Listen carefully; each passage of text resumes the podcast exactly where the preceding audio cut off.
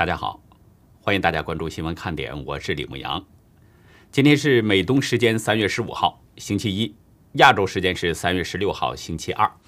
美国国务卿布林肯十四号与巴拉圭总统阿布多通话，重申美国对巴拉圭的支持，并且呼吁巴拉圭持续与台湾的民主伙伴合作，共同对抗疫情。加拿大国会新闻记者协会证实，中共官媒新华社不再是协会的会员。在此之前的五十七年中，新华社一直都是这个协会的会员。但是去年新华社没有按规定提交年度会员审查申请，于是将新华社及其员工移除出协会会员。三月十四号，中共新疆政法委前副书记戴光辉严重违纪违法，被当局宣布立案审查调查，并且双开。中国官方指控戴光辉涉九项罪名。三月十五号，大陆知名地产商潘石屹的儿子潘瑞遭到中共网上通缉，原因是他在海外的一些言论触及到中共的痛点。查阅后发现，去年六月，潘瑞在微博曾曝光中共军人在中印边界的冲突中，至少一个营地被活埋。截止到美东时间三月十五号下午三点。全球新增确诊中共病毒人数是三十六万五千五百二十二人，总确诊人数达到了一亿两千零六十七万一千一百五十五人，死亡总数是二百六十六万九千七百五十七人。下面进入我们今天的话题。今天下午和傍晚，美国国防部长奥斯汀和国务卿布林肯先后抵达东京，将在明天举行美日二加二会谈。随后在十七号将飞赴首尔，与韩国也进行二加二会谈。分析认为，中共的威胁将成为拜登政府首次外访的讨论重点，所以估计美中二加二的会谈不会太乐观。奥斯汀和布林肯并没有同机抵达日本，原因是奥斯汀在三月十三号已经起身，先视察了夏威夷檀香山的美军印太司令部。法新社引述美国国务院高官的说法。二加二会谈将谈到共同对抗意图扩大国际影响力的中共，这种观点几乎成了人们的共识。日本共同社表示，日方是力争通过这次磋商强化美日同盟，其中最主要的就是应对中共的政策。其实，在开启亚洲行程之前，奥斯汀与布林肯已经联合撰文投书《华盛顿邮报》，并且在今天发表。文中表示，这趟行程的目的就在于重振美国与盟友伙伴的关系。一旦盟友团结，反击中共挑衅和威胁的力量会更加强大。文中表示，我们的联盟就是我军所称的战力加成因子，有联盟可比没联盟达成更大的成就。文章表示，美国有强大的联盟与伙伴网络，要确保盟友关系尽可能的稳固和有效。展现一个抗衡中共挑战的联合阵线。文中说，当我们必须反击中共的挑衅和威胁时，集结我们的力量能使我们更加壮大。文章指出，中共在新疆和西藏侵犯人权，系统性的蚕食香港自治，暗中破坏台湾的民主，还主张对南海的海洋权利，因此违反国际法。如果美国和盟国不果断行动并带头领导，北京将采取行动，先发制人。文中直言，中共妄图以战狼外交挑战国际规矩，威胁别国就范，所以美国和盟国必须一起努力，合作实现这些目标，遏制中共的侵略和威胁。从奥斯汀和布林肯的文章来看，二人的这次亚洲之行目的十分明确，就是协调美日韩同盟联合抗击中共。正像奥斯汀在夏威夷对记者所说。当美国专心在中东打反恐战争时，中共是持续的以高速提升自身军队现代化，削弱了美方的竞争优势。所以，美国要确保有能力和行动计划，对中共或任何想与美国抗衡者形成可信性的威胁。对于奥斯汀和布林肯的出访，美方已经在不同的场合表明了目的，就是希望日韩双方积极响应。不过，根据日韩的现状呢，日韩双方可能会表现有所差异，因为日韩两国所强调的重点是有所不同的。鉴于中共日益增长的咄咄逼人，日本的目光自然是应对中共的威胁。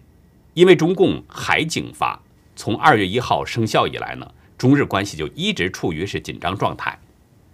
中共海警法授权中共海警可以在中共声称拥有主权的海域对外国船只使用致命性的武器。中共的这部法律出台，日本方面担忧很可能会在尖阁诸岛海域出现摩擦，甚至不排除发生军事冲突。尖阁诸岛就是中方所说的钓鱼岛，在这个海域，中日双方一直存在着争议。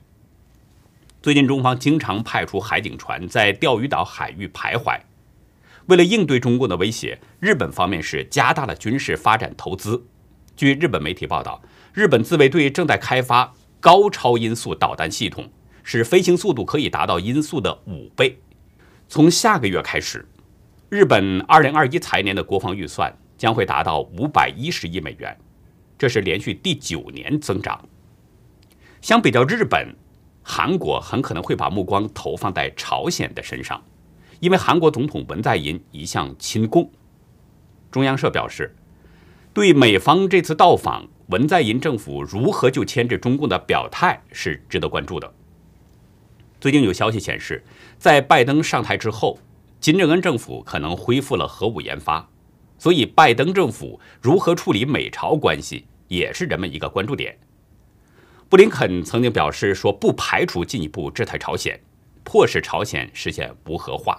另外，路透社表示，拜登政府可能在下个月要确定对朝鲜的政策，所以文在寅政府很可能在这次会晤当中向美方提出应对朝鲜的建议。说到朝鲜啊，有一个很有意思的事儿，路透社引述拜登政府的一位官员透露的信息，说从二月中旬开始。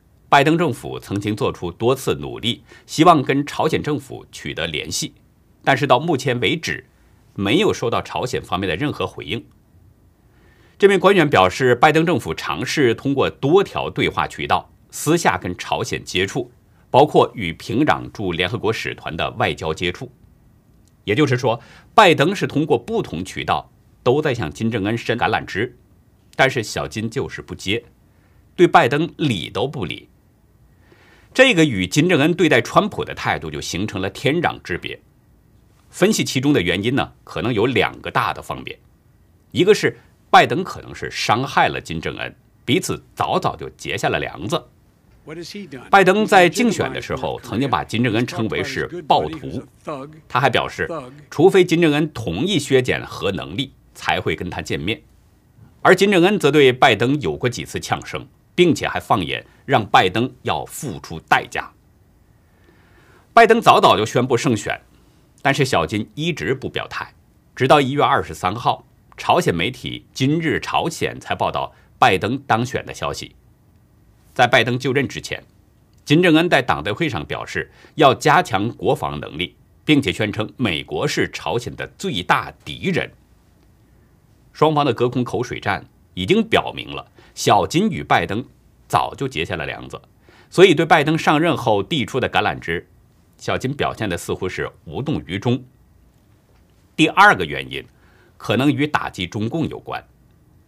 韩联社分析，因为川普不服选举结果，朝鲜一直在观察，直到三个月后才报道美国大选的情况，可能是说明金正恩希望川普连任。川普在任的时候。曾经跟金正恩有过三次会晤，特别是第三次川金会，甚至一度传为佳话。当时的背景是第二次川金会不欢而散，习近平见缝插针，第一次访问朝鲜。当时呢，有一种观点认为金正恩再次倒向了中共，但是随后就发生了戏剧性的一幕。就在习近平访问朝鲜不久，日本承办 G20 峰会。参加峰会的川普随后去了韩国访问，并且突发奇想，临时联系金正恩，在韩朝边境板门店进行会晤。这次见面事发突然，可是金正恩欣然赴会，而且当即邀请川普跨过了韩朝边境，成为了第一位踏入朝鲜国土的美国在任总统。这件事我们当时曾经聊过，已经凸显了小金对于川普的敬重。小金敬重川普呢，一方面是川普在处理半岛问题上是真心的为韩朝双方和世界的福祉着想，并且也体现着他对金正恩的尊重；另一方面呢，是川普对国际时局把握准确，对中共的打击相当有力。这一点很可能也是让金正恩敬佩。在川普以前，国际社会只要对中共有什么动作，朝鲜都会在中共的鼓动下制造点动静。朝鲜的这种做法很可能是了解国际社会的底细，对中共的动作只是象征性的，不会有实质性的打击。所以，只要配合中共唱一唱双簧，国际社会就会偏离准星，然后就可以从中共那里边拿到需要的东西。但是川普政府不一样，金正恩也很可能意识到了不同，所以在川普政府对中共多角度、多层面打击的时候，朝鲜并没有配合中共，也没有对川普政府有什么非议。金正恩的这个表现，相当值得拜登政府深思，尤其是第二点原因，很可能就是小金在观察拜登政府。如果拜登政府不能真正的对中共进行打击，还是像川普以前的那种做法，很可能让金正恩瞧不起。那么朝鲜很可能就会还是继续发展核武器，甚至配合中共制造地区紧张。这就很让人关注十八号的美中会晤情况了。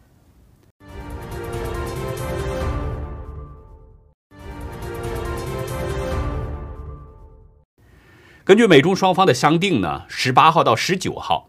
美中双方将在阿拉斯加的安克雷奇市举行二加二会谈，布林肯和国安顾问苏利文将与中共外事办主任杨洁篪以及外长王毅进行会面，这是两国间从去年六月以来第一次高层级的会晤。此前，中方呢多次主动喊话，希望美中关系能够回归正轨，但是收效一直不明显，所以这次会晤对北京来说是相当难得。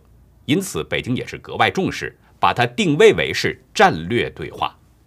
但是美方并不承认这是战略对话，甚至是在有意的淡化处理。分析认为，除了美中经贸问题将是对话的核心之外，另外南海和台湾问题也可能是对话的焦点之一。特别是台湾的议题，双方破冰的难度很大。先是中共外长王毅在三月七号二会记者会上向美国发出警告。他批评美国在处理台湾的问题上不要越界，不要玩火。但是三月八号，白宫发言人沙奇马上回应了王毅的说法，表示美国将保持长期以来基于三个公报、台湾关系法和六项保证的长期承诺，也将继续协助台湾保持足够的自卫能力。这个立场，他说将维持不变。然后三月九号。印太司令部司令戴维森在参议院作证的时候表示，中共有可能在六年之内攻打台湾。随后，三月十号，中共外交部发言人赵立坚就说，美方一些人不断借台湾的问题渲染中共军事威胁，美方不应无端揣测或煽动。但是在中共放言威胁的几个小时之后，布林肯在众议院的答询中明确表示，将支持台湾加入世界卫生组织。承诺邀请台湾参与民主峰会。特别值得注意的是，他还使用了“国家”代称台湾。布林肯的这个措辞得到了台湾方面的积极响应。中华民国外交部发言人欧江安在十一号就表示说，感谢美方对台湾的持续支持。澳洲国立大学亚太学院讲师宋文迪认为，布林肯此举就是在试探北京的反应。他对 BBC 表示，用“国家”来称呼台湾，无法核实这是不是口误。如果是有意口误，那就是布林肯在美中会晤前的虚晃一招，拉开战略纵深，以预留一步和累积筹码。然后，十二号的美日印澳四国首脑会谈，主要议题之一还是如何应对中共的威胁。美方有这么一连串。关于台海议题的对话，已经预示着十八号的会谈，台湾议题将不会缺席，双方的会谈也很可能不会有重大突破。多方认为呢，这次美中对话可能是拜登政府的对华政策仍然处在试水温的阶段。宋文迪表示，美中双方的预期立场是南辕北辙，少有共识，所以这次对话更多是试探性的接触。既然美中不定，则两岸议题突破的空间有限。战略与国际研究中心亚洲专家葛莱伊也认为，如果中共坚持认为美中关系的问题都是美国制造的，那么这次会谈就不会有什么积极的结果。据当地气象信息显示呢，美中会晤的当天，安克雷奇市的气温相当的低，将会达到零下十八度。这个低温或许就是美中关于台湾议题的写照，也可能是中共的一个死结。今天北京接连出现了异象，一场近十年来的最强沙尘暴造成了六人死亡，八十多人失踪。更令人心惊的是，天空中还出现了蓝太阳。有网友表示，今天的北京，仰视蓝太阳，平视满目黄。今天一早呢，北京气象部门就发布了沙尘暴的黄色预警，北方十二个省市都有沙尘天气。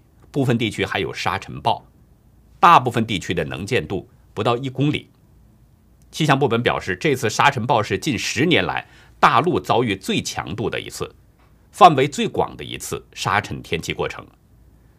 从网络上传的图片以及网络上传的视频可以看到，沙尘暴是遮天蔽日，见不到阳光，天空中一片昏黄，马路上的汽车是在缓慢行驶，连天安门广场也是黄沙满天。有网民形容，犹如世界末日。有网友调侃说：“这才是满城尽带黄金甲。”还有网友嘲讽：“今天老天爷撒胡椒面了。”大家都很兴奋，毕竟久违了的京味儿也很讲政治。两会开完了瓜，不愧是北京的沙尘暴。据大陆媒体报道，北京市今天早晨 PM 十浓度三小时之内。从每立方米一百微克快速升到了每立方米五千微克以上。上午九点，市内六区的 PM 十浓度每立方米高达八千一百零八微克，个别地方甚至超过了九千微克。PM 二点五浓度也是一度超过每立方米四百微克。这个 PM 十和 PM 二点五值已经接近了世界卫生组织建议的两百倍。截止到上午九点半。北京市内的所有学校都暂停了室外的活动，另外两大机场取消了四百多个航班。据东森新闻报道说，这场沙尘暴也造成了蒙古五百四十八名牧民失踪，其中四百六十七人已经找到了，不过仍然有五名牧民和一名儿童不幸死亡。目前呢，还有八十多个人是失踪的，相关单位正在紧急搜索。就在沙尘暴肆虐的时候。有眼尖的网民发现，北京视野相对清晰的一些地方呢，天空中的太阳周围呈现着蓝色的光芒。很多人拍下来这一幕，上传到了社交媒体。有网友开玩笑说：“这证明火星上可以生存。”有的网友还表示说：“明明这就是我屋内的大灯。”还有网友说：“火星校区已经开始招生了吗？”对这种意象呢？不少人表示担心，有网友说：“天有异象，将有大事发生。”从昨天开始，缅甸仰光的中资厂房遭到了一些不明人士的纵火焚烧。今天，中共驻缅甸大使馆证实，共有三十二家中资工厂受损，两名中国员工受伤，至少造成了二点四亿人民币的财产损失。缅甸民众持续抗议军事政变。法广表示，中共被指控是在背后支持军方政变，所以当地的抗议民众屡屡向中共表达不满，特别是缅甸军方实弹射杀百姓之后，更激起了民众的怒火。报道表示，当地人的反共怒火越来越高涨。昨天在仰光郊区，有几家中国的工厂被人焚烧了，部分反共示威者高喊“中共企业滚”，但是也有一些台资企业。在这场混乱当中受到牵连。为了避免这场灾难，台湾外交部今天建议，台湾企业悬挂台湾的青天白日旗，以区别不是中国企业。同时向当地的员工和周围的居民解释，这些是台湾的公司，以避免引发判断错误。在混乱当中，这个举措呢或许是有效的，因为中资企业很可能担心产生后续的影响。估计不敢悬挂台湾的旗帜。而这有可能就成为台资企业和中资企业的划分标志，以便给缅甸当地的百姓做以区分。当然了，如果身在缅甸的中国百姓，如果已经认清了中共的邪恶，也可以用这个做法来避难。不过呢，如果是军方在嫁祸纵火，故意制造镇压的借口，那就是另外一回事了。有一位居住在缅甸多年的西方非政府组织负责人向法广表示，有足够的证据证明，有大量的照片以及目击者都能够证实，绝大多数纵火事件是军队所为。不过，这个消息目前我们没有办法证实，但是的确是存在着这样的一种可能性，所以呢，我们提供给大家作为一个参考。这位匿名人士表示说，军方这个措施是一石三鸟。一来是转移外界的注意力，因为昨天是缅甸最血腥的一天，军警屠杀了三十八名示威者。据苹果日报统计，连续两天，军方共计杀了八十二个人。二来是缅甸军方嫁祸于人，为镇压示威民众制造借口。